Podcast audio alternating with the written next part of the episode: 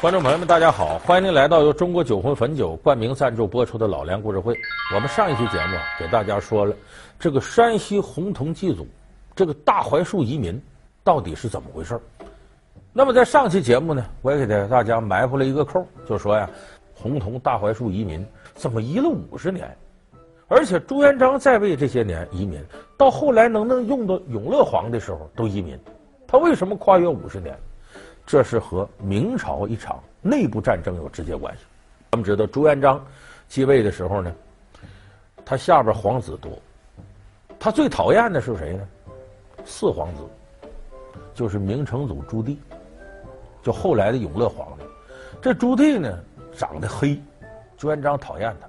而且据说这朱棣呀，是朱元璋他老婆被敌人裸去之后回来生的，朱元璋都怀疑他不是自个儿子。可是，在设计继位的事儿呢？有一天呢，他晚上做个梦，梦着说乌龙盘玉柱，一条黑龙盘在柱子上。他醒了就问军师刘伯温：“说刘先生啊，我这昨晚做个梦，梦到乌龙盘玉柱，说这预示着我哪个皇子能继位呢？”刘伯温说：“这样，你晚上啊回到后宫，你把你这些皇子都招来，他都愿意在你身边玩，哪个孩子不到你身边绕柱子玩，那就是要接你天下。”朱元璋晚上回到后宫，把这些皇子召集来，哎，一个个上来叫爹的叫什么的玩，唯独四皇子朱棣没跟他玩，在那柱子那边绕。朱元璋一看，心里犯恶心，他怀疑这孩子都不是他的。再一个，一看他盘着柱子，乌龙黑龙，你看长得这个黑，朱元璋心里头不高兴。他在位的时候呢，就把各个孩子呀分成各地的藩王，把朱元璋这些儿子呢。都让朱元璋给自己封到各地，其中四皇子就我们说明成祖朱棣封在幽州北平府，就现在北京。为什么分这儿呢？也对他不公。那个时候打仗，元朝定都在这儿吧，把这地方毁的都差不多了，才把明成祖朱棣哎封在这块儿，叫燕王，就是幽燕这个意思，封在这个地方。当然，这朱棣心里头感到不高兴。这个时候，大明天下呢传到了第三辈儿，就朱元璋的孙子。就明朝建文帝朱允文传到这儿，这个朱允文上位之后，有人就说：“你这些叔叔兄弟啊，都是藩王，这时刻都有可能造反，你得想法削藩。”咱们历史上知道汉景帝时候八王之乱，那不就削藩吗？后来康熙年间削三藩，吴三桂、上个喜、耿精忠，这都是藩王如果强大，对中央集权就是个威胁。所以这时候建文帝朱允文听从大臣的意见削藩，结果惹恼了各地藩王。偏偏朱元璋在世时候立个规矩，说如果朝廷之中有奸佞当道，藩王可以进京平乱。就说一旦奸臣当道了，这些藩王以维护大明天下名义，就可以带兵进京擒王。所以这个时候，明成祖朱棣，当然后来叫明成祖，当时还是燕王朱棣，开始带兵进南京，就等于叔叔抢了侄子的权位。这在历史上叫靖难之役，打仗。什么叫靖难呢？靖是平息，难是这些混乱。结果就等于呢，叔叔跟侄子打仗，前后打了四年拉锯战，最后把这个建文帝撵下台，然后明成祖继位。转过年呢，国号改为永乐。咱们现在说永乐皇帝，永乐皇帝那就是明成祖朱棣。这个事儿一四零二年双方动武，转过年呢，说经过四年之战打赢了，然后一直到一四一八年。永乐十五年，为什么这个期间成为洪洞大槐树移民的后半截儿？打了四年仗，也是在安徽、河南、河北、南京、北京之间嘛，打仗嘛，又弄得兵荒马乱，又死不少人。所以永乐皇帝继位之后呢，一样得采用从山西移民的方式，把自己由于打仗造成这窟窿给填上。所以从一三六八年到一四一八年，前后经过五十年。这个山西洪洞大槐树移民才算告一段落，移走了大概一百多万人，遍及全中国。现在来看，十几个省，涉及五百个县市。所以，这是历史上真实的洪洞大槐树移民真实状况。咱们上期节目里说到了大槐树移民，官方强制移民。这个到了大槐树底下，告诉大伙儿，你们都得走。你说这个什么也带不走了，马上就得弄到别的地方去。这些老百姓不愿意走，不愿意走怎么办呢？得留点家乡的纪念物。有的人一伸手就把槐树上的树枝折下来了，总得留点念想，就带着这树枝走。这一路之上呢，比方说走到河南了，说行了，你就在这儿吧，屯田垦荒，就把这槐树枝往家门口一插。这个槐树我们知道，这个树种生命力特别强，哎，生根发芽了，一点点长起来了。你想想，这些人背井离乡走这么老远，你现在说山西到河南火车两三个小时过来了，那会儿可不行啊，那等于到这地方基本上今生返乡无望。为啥？不是说你往回走得走十天半拉月，当时官府规定离乡十里就得路条，就你要离开家十里地，必须得。政府给你开路条，才准许你走。为啥？把土地跟人口，这样你别说迁徙，你想造反什么都不可能。所以跟家乡的联系剩啥了？就剩这么一个槐树枝儿了。所以把这槐树一天天长大了，当成对家乡寄托，就在这地方上香啊、叩拜呀、哎，纪念先祖，纪念大槐树洪洞县那些家里的祖先。你别说，就这种习俗。在家门口插槐树枝，最后长成槐树，包括种槐树，成了从山西移民的一个共同特征。就说后来这事儿呢，还把这个老家呀，山西洪洞县这些人给救了。这说的是辛亥革命的时候，那各地不是有革命军吗？山西有革命军，结果一闹革命呢，袁世凯就派北洋军阀，就北洋水师这些人调回来来镇压，打到山西去。结果这些兵啊打到山西，其实革命军不是袁世凯带正规军的对手，被打散了。打散了，这些北洋军呢就开始烧杀掳掠，祸害老百姓。可是到洪洞县这儿，因为这个北洋军师里头好多人呢，他也是山西移民出来的。一看这地方大槐树，哎呦，我听我爹我爷说过，我们家就这儿出来的，这老祖宗啊，跪下磕头吧，也不扰民了。哎，还把这个洪洞县这些老百姓给救了。自古以来，中国人就有寻根溯源的情节。自从先祖们离开故土的那一刻起，这个情节就一直深埋在移民者的心中，祖祖辈辈，代代流传。如今每到清明之时，到洪桐大槐树寻根祭祖的人更是不计其数。他们来自全国各地，却带着同一份思乡之情，拥有同样的移民标志。所以，这是插槐树枝儿，是一个共同的标识。还有身上的标识。你看看，咱们现在有的人呢，愿意背手走道；有的人说背手走道，当领导的显得有派啊，官吗？不是。你看，有的看门老头也背手走道。你能说的是官吗？啊，不是，背手走道就是从洪桐大槐树移民开始。为啥？他不愿意被牵走，是强制性的。那半道你跑了呢？所以呢，搁绳上，抹金头拢二背给拴住，把手背过去。这样你就用脚走道吧。你一道你也不能把这绳解开，你就得乖乖的，官府的兵家儿走。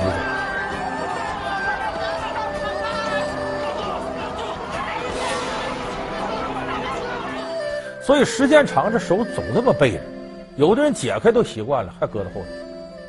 所以背手走道的习惯，是洪洞大槐树移民带来的。还有咱们现在上厕所，说你干嘛？我解个手。这上厕所跟怎么叫解手呢？就从这上来的。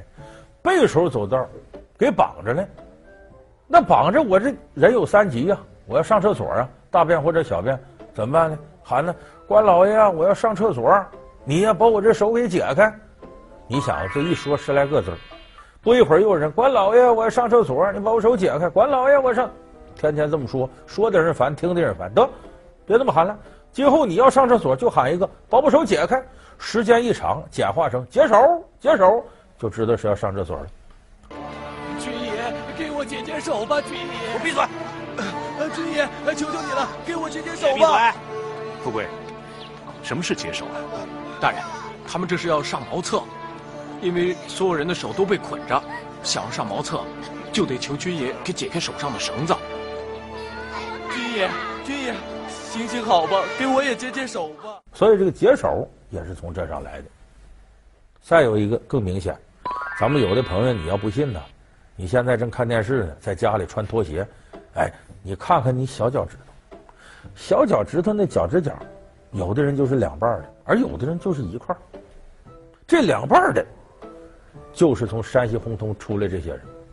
说这有什么讲呢？也有讲，他也是像我上期讲的，有个传说，说再早啊，山西这个地界呢，有两种人。咱们说中华民族炎黄子孙。有黄帝的后人姓姬，就女字搁个陈字这个；还有炎帝的后人姓姜或者姓羌，哪个羌？羌族的羌，跟这姜挺像。那时候姜羌不分，是一家。也就大致指这块呢，靠农业为生的和靠游牧为生的两类人。那阵河南地界，我们知道夏商周三朝，这个商国姓为殷，这当时的商朝的国王殷王。曾经带着兵把这地方平定了。平定这个地方的时候，这个殷王啊，可以说是一个非常残暴又好色的君主。嗯，在这儿呢，发现一个羌女，就说羌族的女子长得特漂亮，哎，就跟着羌子说：“你赶紧随我回宫，我封你为什么这样大呢？”这羌女不从，破口大骂，殷王就来气了，苍狼把剑拔出来，就这一剑。捅到这羌女肚子上，把这羌女给捅死了。可是羌女倒到地上，肚子上突现一道红光，咵，从这红光里蹦出俩小孩来，就从羌女肚子里头，一个男孩，一个女孩。这俩孩子出来，就跟咱们现在看三岁孩子似的，坐到地上，搁手捂着脚哭。怎么着呢？这一剑下去，捅到枪女肚子里，把这俩孩子脚趾甲上给捅成两半了，流血了。这孩子就哭，这个殷王一看这孽种不能留啊，拿出剑就要杀。这个时候呢，他下边有个大臣，这位在《封神演义》里有叫散宜生，是个文臣。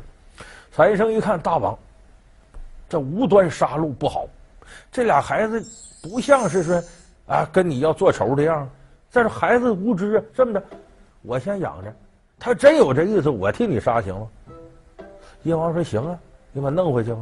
散宜生就把这俩孩子收回自个儿养着了。后来这孩子一天天长大，一个男孩一个女孩嘛，兄妹俩。等到武王伐纣的时候，就投了周武王了。后来立了很多战功。最后呢，周武王是这么的：你再回到山西你们老家这儿，休养生息去，封你们为这个地方的总管。这一男一女又回去了。说自那以后，在这个地方休养生息，姓姜的、姓姬的，还有羌族人就通婚。但是他们生的孩子，最后都有个明显标志，那小脚趾甲是两半的。说这遗传基因，我说到这儿你又乐了。对，传说嘛，我这么一说，你这么一听，和这靠点谱的。说为什么移民走的脚趾甲就两半？你这个移民道上可能就跑，强制性的吗？跑我要抓住你，你说不是我就这地方的，你怎么说呢？所以为了给你做个记号，凡是从这移民走的，把你鞋袜脱下来，唰。小脚趾甲来一刀，变成两半，还不伤害你，那指甲你就不感觉不到疼，接着走路没事。但是你跑了，我要抓你回来，你不承认，我就是俺就是河南的，那行，把袜脱下我看看，哟呵，两半的吧，这就移民的，你怎么跑了呢？给抓过去，就为了增加移民这种标识。所以这个是为什么小脚趾甲两半，它是红铜大槐树移民的原因。感谢您回到由中国酒魂汾酒冠名赞助播出的老梁故事会。说移到哪儿去呢？这个现在北京啊，包括这安徽、湖广、河南、山东都有。那么移过去之后有个特点，当时是按照什么呢？军事化管理。你一到这地方还怕你跑的吗？假如说原来要是一家子都尽可能给打散，然后按照兵旅的编制，哎，你这儿是。什么营？这是什么团？弄好了，所以这个就造成了这些移民住的地方，经常会出现军事化的名字。北京周边咱们都知道，有这个洪洞营，有赵城营，这地名；也有听塔营啊、来广营，这地名怎么来的？移民到这儿的军事化编制，叫营，军营的意思。所以它变成了好多这样的地名，证明你像洪洞、赵城，这都山西地名，表示你移过的这些人是最早洪洞的，你是山西赵城过来的，洪洞营、赵城营。还有的地方呢，一开始就是，比方说小两口，人家愿意垦荒，就我们俩人在这儿，或者俩人带孩子在这儿，没有别人。这个地方一点点繁衍生息扩大了，这地方就叫易家庄，就一家在这儿开辟出个村子来，易家庄。说这个呢也有传说故事，说很早的时候呢，山西洪洞这移民有这么两口子出来，最后走到哪儿呢？到了现在河北定县有个村这个村就叫易家庄，现在还有。说这个地方就是山西人来，这两口子来到这住下来。说这怎么回事？怎么叫易家庄呢？他俩走的时候找了个算命先生，说我们呢到哪儿去呢？算命先生说你们呢吉神在东，得往东走，往东哪儿？山西往东，河北、山东呗，你得往东走。说我们到哪儿算一站停下呢？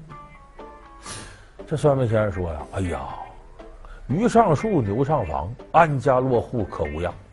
就这地方，鱼能上树，牛能上房，你在这安家。”他说：“这得什么地方？鱼能上树，牛上床？哎，走到河北定县这，这地方发大水，把这小两口困住，走不了了。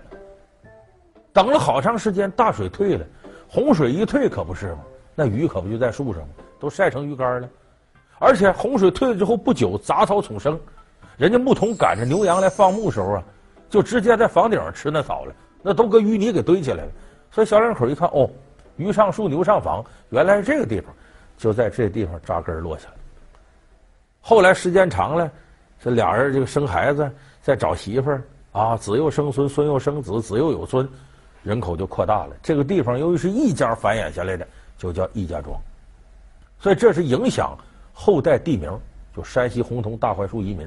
造成全国各地有好多什么营什么营什么易家庄地名，再有一个我说一个，咱们生活当中常见的事儿，俩人一见面，您贵姓啊？啊，我免贵姓梁。哎呦，巧了，我也姓梁。哎呀，咱们五百年前是一家。你好，你好，五百年前是一家。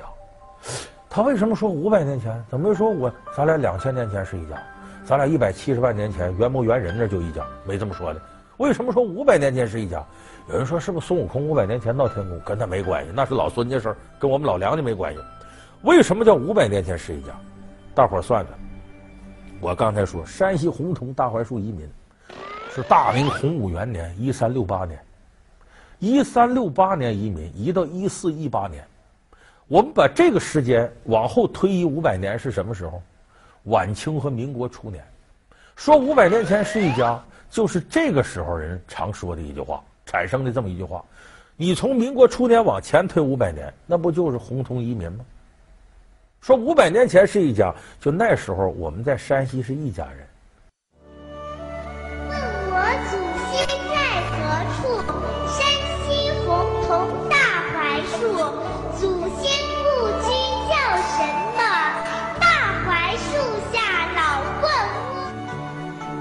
百年来。这首民谣传唱于大江南北，根植于祖国大地。遥想当年，祖辈们扶老携幼，背井离乡，洒下了多少伤心泪？说原来啊，呃，为了保证啊，你一大家族要在一块儿，由于造反，那好，移民说得给你打散了，比方把你弄到河北去，把你弄到安徽去，就说这洪洞县呢。有老牛家哥仨，兄弟三人都成婚了，都都就是要走。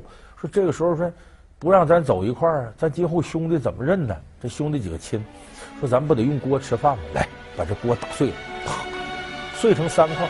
哥仨一世子孙呢，始终留着这个。再后世这锅也没了，留不住了。一见面，您贵姓啊？姓牛，打过锅吗？这都祖辈往下传的。告诉后代，咱们祖上打过锅，得认亲。打过锅吗？打过。哎呦，五百年前是一家，这打锅就成了这种标志。所以后来呢，一点点扩大了，就变成了所有同姓的，一问五百年前是一家，就说都可能是山西洪洞大槐树移民出来的这些子子孙孙。几百年前，先祖们背井离乡，远离故土，一路上遭受了诸多的艰辛。如今，大槐树移民后裔已遍及神州大地。那么，先祖们历经磨难的迁徙，究竟带来了哪些好处呢？不散的婚呀，啊，秋天的树，